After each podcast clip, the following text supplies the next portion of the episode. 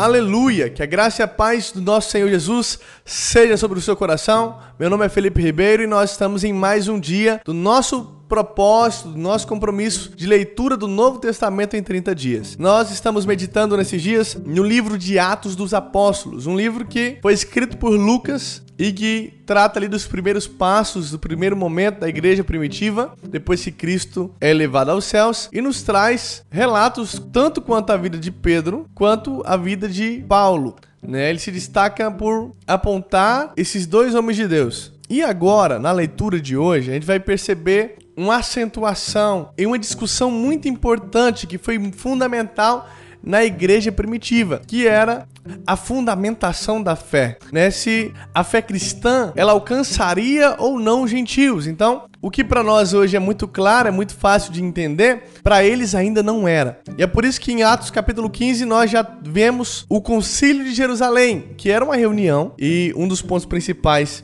do livro de Atos é essa reunião, esse concílio de Jerusalém, que foi feito para quê? Para discutir a posição dos judeus em relação à aceitação entre os gentios, entre aqueles que não eram judeus cristãos como membro da igreja. É importante destacar que até aqui o cristianismo se parecia muito mais com uma seita judaica do que com uma religião, do que como uma coisa distinta, como uma crença distinta. Então, até aqui o cristianismo parecia-se muito com o partido, com o entendimento dentro do judaísmo, né? Então, apesar de crer em Jesus, muita coisa da tradição de Moisés via junto nessa crença. E aí esse evangelho começou a crescer, né? Deus permite ali a perseguição aos cristãos e essa mensagem da graça começa a se espalhar por outros lugares. Assim como Jesus havia predito lá em Marcos 16. Nós vimos na leitura de ontem que Pedro, ele presenciou o batismo no Espírito Santo dos gentios, lá na casa de Cornélio, e nós vemos também a conversão de Paulo. Então são pontos fundamentais e importantes a respeito da nossa fé cristã. E nisso, nesse concílio, a gente percebe duas coisas. Haviam dois grupos de pessoas, né? Um desses grupos eram os que nós lá na frente vamos chamar de judaizantes. Esses cristãos judaizantes possuem esse nome porque o desejo dele era judaizar, era tornar judeu aquele cristão que era gentil. Então, para esse judaizante, aquele gentil, aquele cara que não era judeu, mas tinha aceitado a Cristo, ele tinha que passar a seguir as leis de Moisés, ele tinha que passar pela circuncisão, ele tinha que adotar tudo aquilo que o judeu praticava. Aquilo que nós falamos na leitura anterior sobre o prosélito. Então, eles queriam que os cristãos judeus se tornassem prosélitos judeus. E que o principal ponto aqui era a circuncisão. Essa questão que eu falei do cristianismo ser uma, uma espécie de partido, de grupo dentro do judaísmo, é tão interessante porque dentro dos cristianismo havia ainda alguns dos fariseus. Então, haviam homens que acreditavam em Jesus, mas que ainda estavam ligados aos fariseus. Isso era até permitido, né? O que não acontecia eram os saduceus. Por que, que o saduceu não poderia ser cristão? Porque, não sei se você lembra, eu até expliquei sobre isso, mas o saduceu ele não acreditava em anjo, ele não acreditava na ressurreição. Ora, se ele não acredita em ressurreição, ele não acredita que Jesus Cristo ressuscitou. Então, ele já nega ali a ressurreição de Cristo e por essa razão, ele não poderia crer que Jesus havia ressuscitado dos mortos, o que é basilar, é fundamental na fé, na fé cristã. Lá no capítulo 15, versículo 6, 5 e 6, nós já vemos ali o problema surgindo, né? Era mister circuncidá-los, então essa frase resume bem o problema, porque a, a salvação é recebida por meio da fé, ok? Amém. Então é apenas pela fé? Ou a pessoa tem que ter fé e também crer nas obras da lei para ser perdoado por Deus. Então esse povo está vivendo um dilema. É só pela fé que alguém é salvo? Ou não, ele precisa crer na obra, nas obras da lei para ser perdoado. Né? E aí, Pedro ele se manifesta porque ele havia pregado para Cornélio, né, para os seus amigos gentios. Eles ouviram o evangelho e foram salvos. E lá no versículo 11 tem um versículo poderoso, né? Seremos salvos pela graça, como eles também. Então, inclusive, essa é, são as últimas palavras de Pedro no livro de Atos, né? E ele deixa para nós bem essa verdade poderosa, eterna. Nós somos salvos somente pela fé, mediante a graça de Deus. Então aqui há dois princípios da reforma cristã. Você que é teólogo, você já vai destacar isso aqui. Sola fide, ou seja, só pela fé, e sola gratia, ou seja, somente pela fé através da graça de Deus. Então, o foco do, do livro de Atos agora sai de Pedro e agora entra em Paulo. Você percebe que agora Pedro sai de cena e Paulo começa a se destacar no livro de Atos. Ou seja, a apresentação do evangelho para os judeus sai de cena e agora entra a mensagem do evangelho de Cristo, da graça de Deus, para os gentios, porque esse era o ministério de Paulo. E aí começa Paulo e Barnabé começam a citar e a contar dentro desse concílio o que estava acontecendo, né? A vida dos gentios sendo transformadas por meio do evangelho de Cristo. Eles trazem esse testemunho ali no concílio, o que foi crucial, foi fundamental né, para decisão que foi tomada no final desse concílio. E esse testemunho, porque eles que trabalhavam, né, entre os gentios, fica mais importante ainda porque o testemunho das escrituras mostrou que Deus era quem de fato estava operando. No versículo 17 e 18 nós vemos isso. Então, ele sugeriu que a carta fosse endereçada aos gentios que criam em Jesus para isentá-los da exigência da lei judaica. Então, a decisão é essa, né? Nós isentamos esses gentios da lei judaica. Nós cremos que é somente pela fé. Contudo, o que que Tiago faz? E Tiago, ele não queria que os gentios tivessem esse, esse, essa preocupação cerimonial judaica, né? Essas questões da lei, mas ele, ele coloca ali práticas que deviam ser evitadas, né? Por dois motivos. O primeiro deles é óbvio para que não houvesse problema dentro da igreja, porque dentro da igreja havia os judeus, que agora eram cristãos, e haviam também os gentios, né? E aí, com essa mistura, essa miscigenação entre eles, iria ter problema caso alguns costumes que eram escandalosos para o judeu permanecessem. Quais são eles? Quatro delas são citadas aí, né? A carne oferecida aos ídolos, a prostituição, a carne de animal sufocada e a carne com sangue. Então, se os gentios continuassem com essa prática, atenção, que havia entre eles, as comunidades judaico-cristãs e esses gentios, ia continuar existindo. Então, Tiago orienta aí essas quatro práticas, né? Que a gente percebe lá na frente que não era algo muito pesado, porque quando esses cristãos gentios recebem essa notícia, eles ficam muito felizes, né? Há uma discussão também nesse ponto aqui se eram exigências cerimoniais ou de natureza moral, porque a prostituição, né, ela se refere às leis do matrimônio, lá em Levítico 18. A proibição de comer carne com sangue vem de Levítico 17. Então parece muito com que é cerimonial. Mas se a gente observar também por outro lado, se traz, se, se essas observações elas eram de natureza moral, o alimento contaminado pelos ídolos também se refere ao problema citado em Apocalipse, capítulo 2, versículo 14. Então, com certeza havia cristãos gentios que participavam das festas e banquetes lá nos templos pagãos. E isso com certeza envolvia também moralidade sexual, era uma bagunça danada. Então, essas advertências que Tiago trouxe para esses cristãos gentios foi muito bem recebida por eles, né? Nós vemos lá em, em, no capítulo 15, versículo 21, uma frase interessante que diz: Porque Moisés tem em cada cidade quem o pregue, né? Ele está falando aqui que cada cidade tinha sua comunidade judaica, né? E, e seria sábio que todos continuassem respeitando então as suas crenças, cada um deles mantivesse isso aí. E aquilo que eu falei lá no versículo 30, 30 ao 33, nós percebemos que eles estavam alegres, porque eles estavam livres das exigências desnecessárias, vamos dizer assim, e a salvação, de fato, vinha pela graça e pela fé. E isso encheu alegria, encheu de alegria aqueles homens de Deus. Amém? Nós percebemos aqui aquilo que eu havia falado na leitura anterior, o fato de João Marcos ter abandonado Paulo no meio da, da missão, a gente não sabe o que aconteceu direito, né? Lucas nem se preocupa em citar isso, né? E até uma atitude sábia dele, né? Ele não procura culpados, ele não, não entra no mérito da questão. E Paulo e Barnabé discute porque Barnabé queria levar esse João Marcos e Paulo não queria. E Barnabé, que era um, um cara importante já, né, no meio cristão, ele nem usa sua autoridade para repreender Paulo. Ele simplesmente escuta, não, tudo bem então. Então, João Marcos vai comigo. E aí Barnabé vai com João Marcos e Paulo fica com Silas. Nós vemos também um ponto importante lá em Atos 16, que é quando Paulo circuncisa Timóteo, né? E muitas pessoas usam isso para alegar que Paulo teria aí decaído da graça nesse momento e tal. Mas eu não sei de onde vocês tiram isso, né? Porque você lendo aí Atos 16, lá no versículo 3, não sei, para mim fica claro, né, a, a, a motivação dele, né? Enquanto Timóteo ele tinha que ser circuncidado porque era judeu, mas não foi. Seu pai era gentil. E Paulo resolve circuncidá-lo, não porque ele precisava ser aceito por Deus, mas é porque o fato dele não ter sido circuncidado atrapalhava muito o ministério dele com os judeus cristãos. Então, a questão ali não era a salvação, não tem nada a ver com salvação. A questão ali é oportunidades sendo abertas, né, para que o evangelho fosse alcançado. Então, não sei o que tem de discussão aqui, eu acho que é desnecessário, ok? Qualquer coisa você me manda pergunta aí.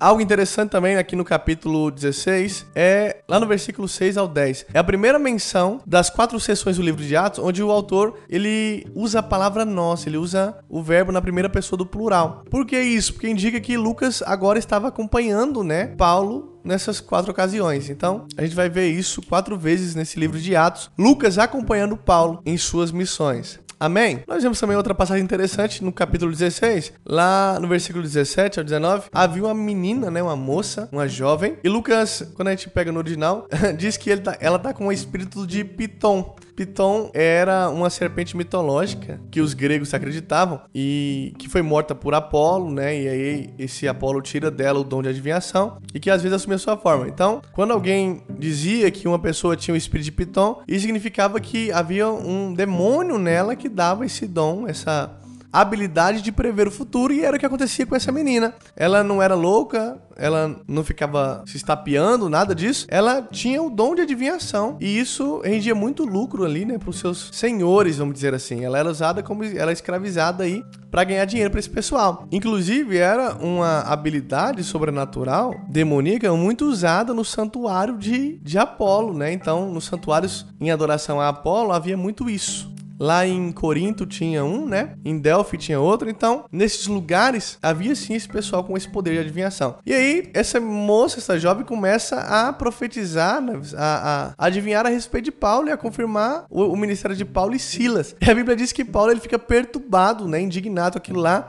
Ele se irrita, né? E ele não se irrita porque a jovem não estava falando a verdade, mas se irrita porque aquela moça endemoniada, ela era vista como uma fonte de verdade. E isso irritou Paulo. Ele ficava indignado com essa comunhão que havia, né? Porque a gente percebe, se não me engano, Coríntios 10, 20, salvo engano. Mas isso fica claro na carta aos Coríntios. Que Paulo ficava indignado com essa comunhão que o povo tinha com demônios, né? Era como se fosse algo normal. As pessoas tinham essa habilidade, é, essa comunhão, esse prazer, essa, esse costume de adorar demônios, adorar entidades à luz do dia. E isso indignava Paulo né? E é um desses motivos que faz com que ele expulse o demônio dessa garota. E aí Paulo, ele é preso, né? Rasgam as vestes dele de Silas e manda açoitá-los com varas. Isso é um castigo que depois ele passa por ele em três ocasiões diferentes. Depois a gente pode falar sobre isso. Inclusive ele fala sobre isso em 2 Coríntios 11. Então a gente vai poder meditar isso lá na frente. Amém? Eles são presos e nessa prisão eles começam a louvar e adorar e os presos eles escutam essa canção com prazer, né? O termo em original descreve isso para nós. E acontece algo engraçado, né? Poderoso, engraçado, sei lá, ao mesmo tempo,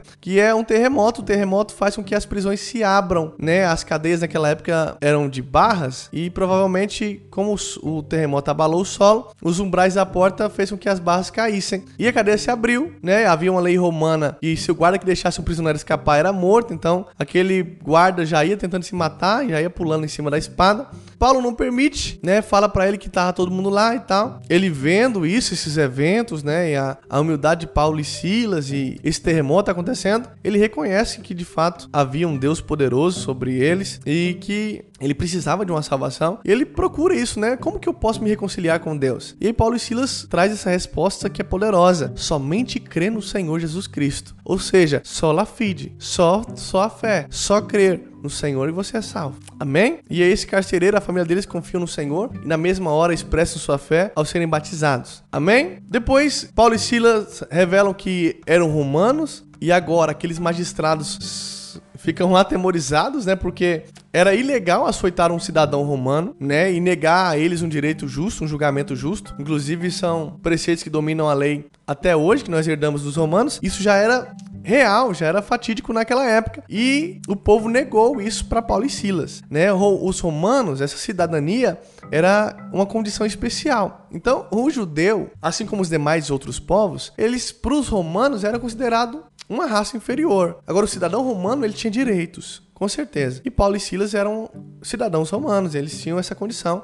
E aí a gente vê que Paulo se recusa a ir embora, né? Quando teve a chance de ir e fala: Não, agora vocês me chicotearam, né? Me bateram com varas na frente de todo mundo, rasgaram minha roupa. Eu preciso que vocês chamem os soldados e me levem junto com eles. Por que, que Paulo estava fazendo isso? Era uma questão de ego de Paulo? Não. Uh, se Paulo fosse embora sem dizer nada, o que acontece? A igreja que tinha acabado de ser fundada lá em Filipos, ela ia passar por uma situação complicada e constrangedora, porque a impressão que todo mundo tinha era que Paulo e Silas estavam fazendo algo errado, e isso ia acabar queimando a igreja de Filipe. Então Paulo faz questão de ser levado pelos soldados que os prenderam, para que eles percebessem que de fato eles estavam sendo inocentados. Não havia culpa neles. E se não havia culpa neles, não havia nada de errado com a igreja de Filipe. Amém?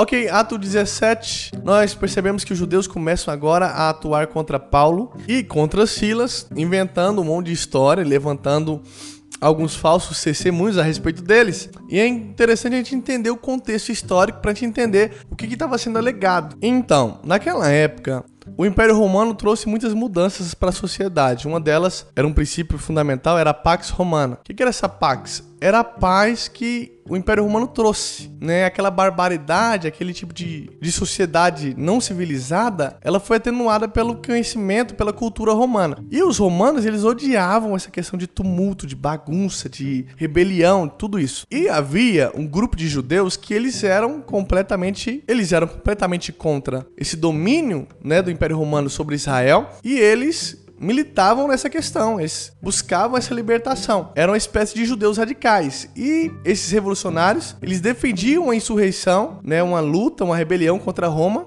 e eram contra a instituição de um novo rei. Inclusive, no ano de 49 a.C., o imperador romano Cláudio da época expulsou todos os judeus de Roma por causa dessa bagunça, desses tumultos que eles causavam.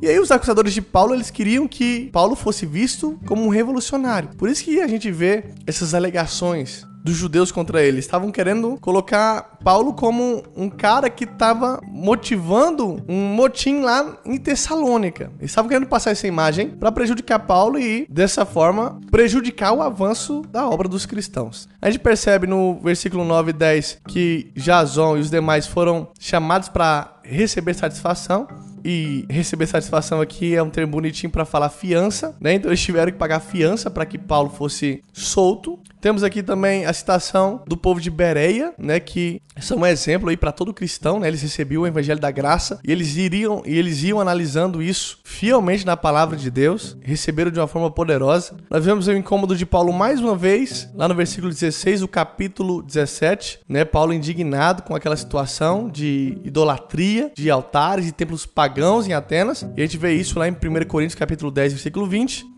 Lá no versículo 19 e 21, nós vemos a citação de um lugar chamado Aerópago. O que, que é esse Aerópago? Era um lugar, uma espécie de ginásio, e ali se reunia um tribunal, né? Era um grupo de pessoas que funcionava um tribunal que tratava de assuntos religiosos, coisas morais, religiosas, filosóficas, eram tratadas lá.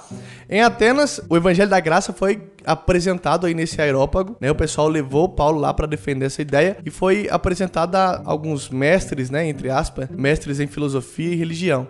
Paulo faz um sermão ali no versículo Lá no versículo 22 ao 31, Paulo ele faz um sermão utilizando-se de uma estátua de um Deus desconhecido. Né? Esse Deus desconhecido não era o nosso Deus, obviamente. Né? Havia a história de um poeta de Creta que se chamava Epimênides. Esse Epimênides livrou o povo de Atenas de uma terrível praga, né? pelo menos a história dizia assim, clamando um Deus que o povo nunca tinha ouvido falar. E aí o povo de Atenas, como era muito pagão, muito religioso, eles fizeram uma estátua para esse Deus e colocaram essa estátua como um altar para o Deus desconhecido. Paulo conhecia essa história, né? Lá em Tito 1, versículo 12, ele fala sobre Epimênides e Paulo se utiliza desse Deus desconhecido para fazer uma introdução da mensagem da graça de Deus para aquele povo. Né? Ele faz toda um, um, uma pregação. Quando ele entra na questão da ressurreição muitas pessoas rejeitam né, aquilo que ele está falando. Atenas era um povo muito filosófico, né, e por causa disso eles tinham com certeza a sua ideologia.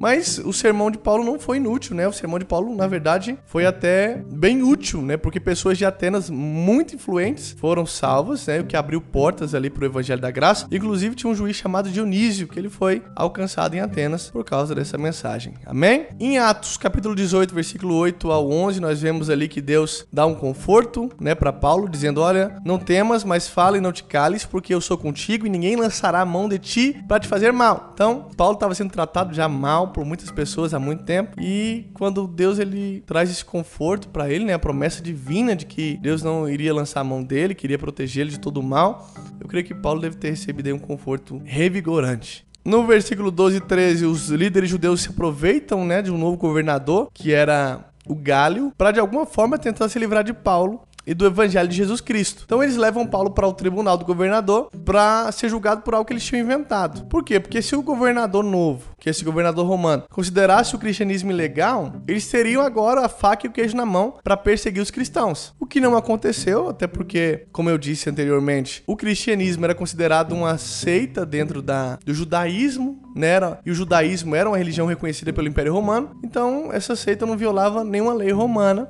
Então, esse governador manda expulsar os acusadores de Paulo e Paulo é livre da condenação de morte mais uma vez. Nós vemos no versículo 18 que Paulo faz um voto, né? E não sei se a sua versão fala sobre isso, mas esse voto é o voto que nós conhecemos lá de número 6, que é o voto nazireu, né? Onde no final dele e no início a pessoa rapa o cabelo, né? Esse voto era um ato de gratidão alguma bênção que foi recebida de Deus, talvez seja esse livramento que Deus dera a Paulo em Corinto. E o, vo o voto envolvia não beber vinho e não cortar o cabelo por um período de tempo. Então se rapava o cabelo antes e durante todo o período do Nazireu você não rapava o cabelo. No final dele você rapava o cabelo e queimava ele como sacrifício. É como se a pessoa estivesse se oferecendo a Deus em holocausto, né? Foi o que Paulo fez. Ele refez todos os seus planos de viagem porque ele queria chegar em Jerusalém a tempo de cumprir seu voto. Paulo ia para Éfeso, não foi, o Espírito Santo impediu ele de ir e nisso ele foi para a Europa. Nós vemos lá no versículo 25 do capítulo 18 a referência do batismo de João, e eu preciso entender essa verdade para que eu possa ter clareza disso. Então, o batismo de João, ele era o batismo de arrependimento, né? Era uma preparação para a vida do Messias. Isso era até um pouco comum, porque havia seguidores de João Batista espalhados por todo o Egito, pela Ásia Menor.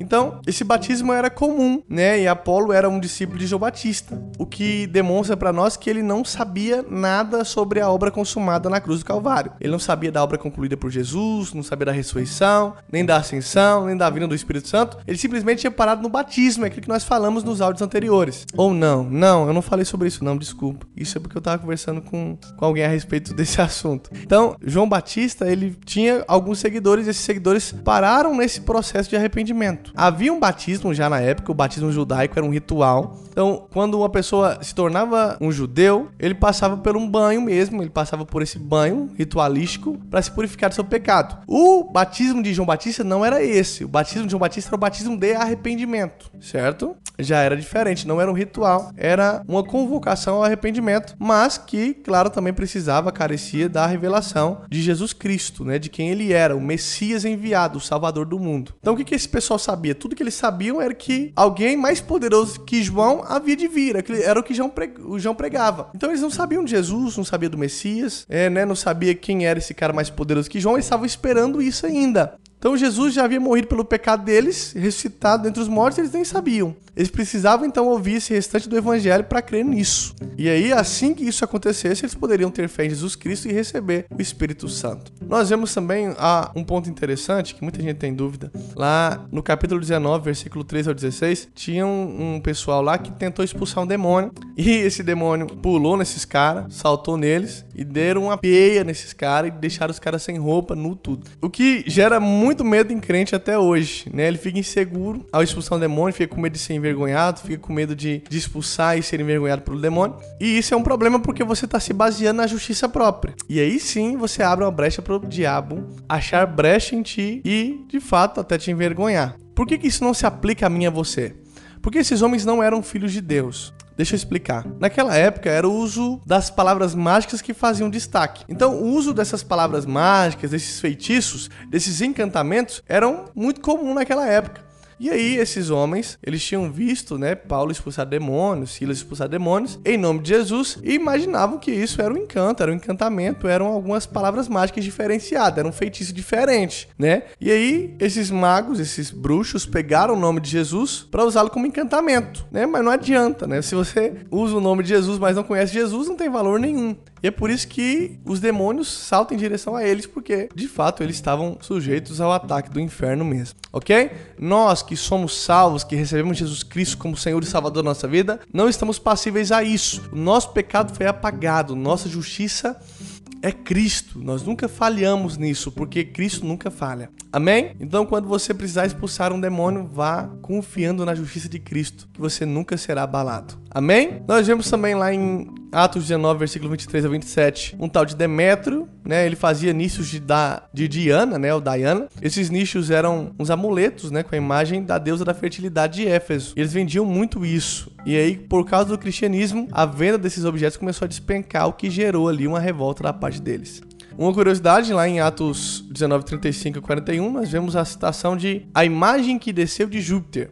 Isso porque alguns achavam que Artemis possivelmente tinha sido esculpida por um meteorito tá? E que essa imagem havia caído do céu. Por isso essa citação aí. Amém? Para finalizar a nossa leitura de hoje, quero trazer aqui uma questão que é muito discutida a respeito de Paulo. A Bíblia diz que em Atos 20, 22 até o 23, que o Espírito Santo estava levando Paulo para Jerusalém, né? Mesmo sabendo que lá ele iria passar por prisão, por tribulação. E algumas pessoas dizem que Paulo teria desobedecido a Deus, né? Que na verdade o Espírito Santo não tinha falado para ele ir, ele estava indo contra a orientação do Espírito Santo de Deus e lá na frente, essa versão ainda fica mais poderosa, mais fundamentada, porque lá, por exemplo, no capítulo 21, versículo 4, olha o que está escrito lá. E eles, pelo Espírito, diziam a Paulo que não subisse a Jerusalém. Então, nesse versículo, o Espírito Santo avisa Paulo sobre o perigo que aguardava em Jerusalém. Né? Não se sabe ao certo se esse aviso, de fato, era para Paulo não ir, mas que, de fato, os discípulos, ao souber ao descobrirem isso, ao saberem dessa informação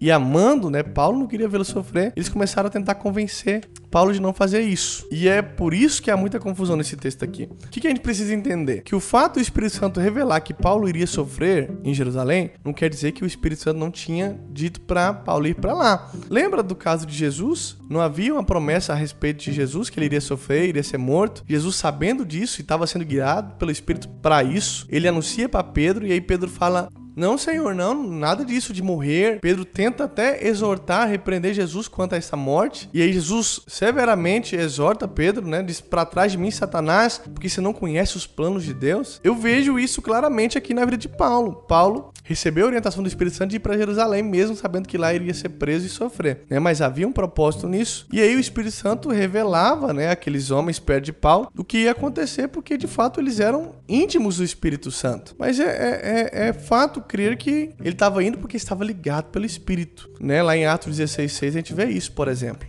E mais tarde a gente vê que Jesus mesmo encorajou ele acerca da decisão que ele havia tomado de realmente ir para Jerusalém, lá em Atos 23:11. Então, de fato, né, nós podemos entender que Paulo estava debaixo do Espírito Santo de Deus quando foi para Jerusalém. Eu preciso falar aqui ainda de dois pontos importantes, tá? Não vou demorar. O primeiro ponto tá lá em Atos 21, 19, né? Que era Deus mudando a vida dos gentios. E uma das provas disso foi os gentios doando, ofertando generosamente na vida dos cristãos judeus, né? Que tinham vindo do judaísmo. E a Bíblia diz que isso foi um sinal grandioso da conversão deles. Inclusive, foi uma das motivações de Paulo ter ido para Jerusalém foi levar essa oferta para o povo que estava carente lá, passando necessidade, né? E eu quero falar sobre a acusação que Paulo sofreu, né? Porque muita gente tem dúvida sobre isso. Paulo foi acusado quando chegou em Jerusalém de estar tá convencendo o povo a abandonar a lei de Moisés, né? Eu acho que isso, quanto a isso, não tem dúvida, porque ele estava pregando sobre graça, então dá a impressão de que o povo estava abandonando, sim, as tradições judaicas. Então, Paulo estava sendo visto como inimigo do judaísmo. Aí, até aí, eu não acredito que haja dúvida. Mas a outra acusação que sai sobre Pedro, lá em. sobre Paulo, aliás, perdão, lá em Atos 21, versículo 26, é que Paulo tinha profanado o lugar santo, porque ele tinha permitido que pessoas que não eram judeus entraram no lugar sagrado. E por que, que há muita confusão aqui? Porque nós estamos no templo de Herodes. Havia o templo de Salomão e existia o segundo templo, né, que é o templo que também é conhecido como o templo de Jeremias. Mas o que aconteceu? Um pouco antes de Jesus, esse templo ele foi reformado. Na verdade, ele foi remodelado por Herodes o Grande, aquele que mandou matar todas aquelas crianças na busca de tentar matar Jesus. Lembra disso? O avô, o primeiro Herodes. Nessa remodelagem, o átrio, lembra que havia átrio, santo e santo dos santos, eram três lugares, né? Nessa remodelagem, o templo ganhou dentro do átrio três divisões. Então tinha o lugar santo, ou santíssimo, o lugar santo, o lugar santíssimo, e dentro do átrio havia três lugares, ou seja, três átrios. Havia o átrio de Israel, o átrio das mulheres e o átrio dos gentios. Então, havia o átrio de Israel, era onde os varões judeus ofereciam lá seus sacrifícios, né, suas ofertas e tal. Havia o átrio das mulheres, onde as famílias judaicas se reuniam para orar e adorar, então as mulheres ficavam nesse segundo átrio. E o terceiro átrio era o átrio dos gentios, era o mais exterior de todos, que eram aqueles judeus que não eram judeus de sangue, mas que queriam ofertar, queriam oferecer seus sacrifícios lá eles tinham se tornado judeus por convicção, não por sangue, né? E eles não podiam entrar na área sagrada, então eles ficavam desse lado de fora. Mas Herodes tinha organizado essa área de fora, essa ala, para o povo não ficar completamente exposto, ok? Então, se um gentil passasse dessa, dessa área, desse ato exterior e entrasse para o ato interior, ele estava profanando o templo. E aí acusaram Paulo disso. Por quê? Porque Paulo estava andando com um cara que era gentil. Alguns dias antes ele tinha sido visto com esse cara. Depois, Paulo foi encontrado lá dentro no lugar dos judeus de sangue, né? Com alguns outros homens que de fato eram judeus também. Mas começaram a acusar Paulo de que ele tinha levado alguém que era impuro, ou sei lá, um gentil, para dentro do templo. Ok? Então é essa profanação do santo lugar de que Paulo estava sendo acusado.